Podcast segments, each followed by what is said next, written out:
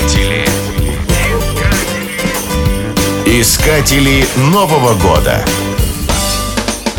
Во время встречи Нового года жители Северной Индии украшают себя белыми, розовыми, красными и фиолетовыми цветами.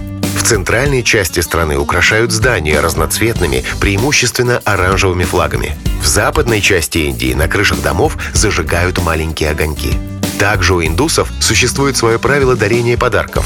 Например, подарки для детей кладут на специальный поднос. Утром 1 января детям завязывают глаза, подводят к этому подносу и предлагают выбрать понравившийся.